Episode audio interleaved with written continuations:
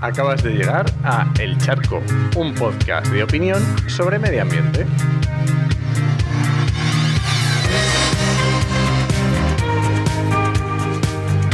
Soy Enoch Martínez, ambientólogo y profesional del medio ambiente porque trabajo y me he formado para ello, y hoy voy a opinar sobre ser ecologista. y es que muchas veces me defino como no ecologista. Y esto suele suscitar preguntas eh, y muchas veces incomprensiones, sobre todo dentro del sector ambiental en el que me muevo, ¿no? Y es que la palabra ecologista se ha usado mucho y como sucede con todas las palabras, dependiendo qué experiencias pasadas de cada uno hayas tenido, pues va a tener un significado a otro, ¿vale? Está claro que el significado formal es el que dice el diccionario, que es eh, relativo al ecologismo, un movimiento sociopolítico que propugna la defensa de la naturaleza y la preservación del medio ambiente. Bien, eso está perfecto. Pero yo me refiero, no estoy hablando de un significado formal, yo estoy hablando de la imagen que se forma en nuestra cabeza cuando alguien dice que es ecologista. O cuando a alguien le definen como ecologista, uno automáticamente se forma una imagen en su cabeza, pues ya sea positiva, negativa o como sea, dependiendo de, su experiencia y de su pasado. ¿Vale? A eso es lo que me estoy refiriendo. Bien, eh, voy a comentar varios aspectos que a mí me vienen cuando hablo, cuando yo digo que no soy ecologista.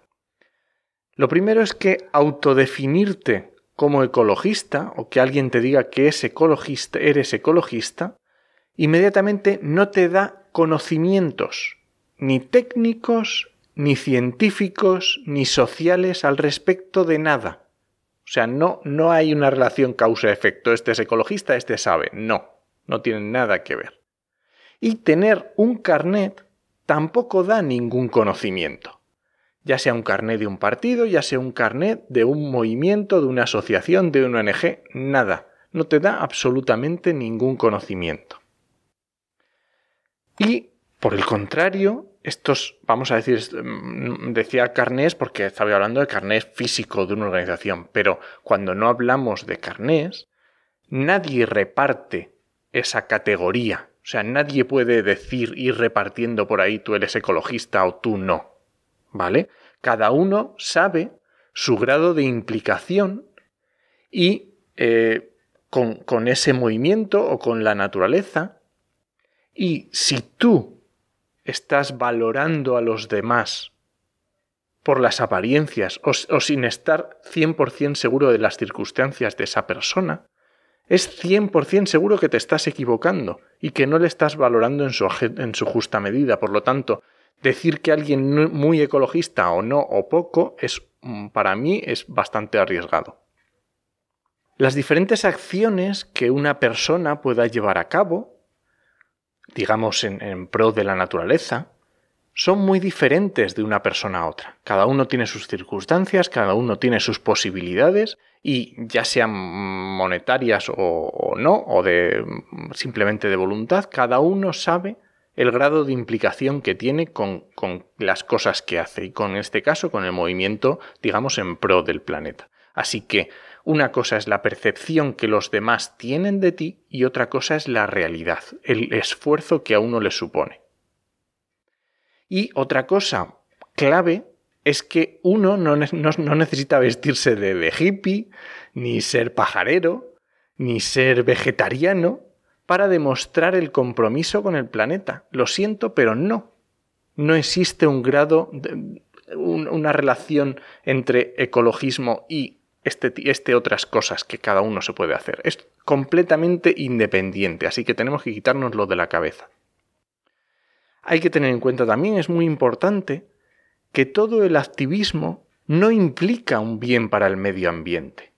De hecho, ya he hablado en varios charcos de activismos que para mí son perjudiciales con el medio ambiente. Y el ejemplo más claro que voy a poner son los colectivos animalistas radicales.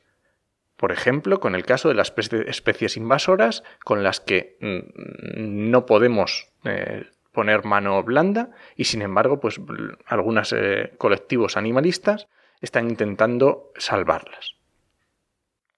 Otra cosa muy importante en torno al, al ecologismo es el greenwashing.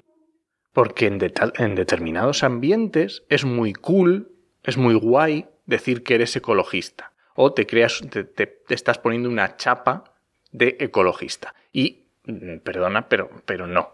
Ese greenwashing social tampoco me vale.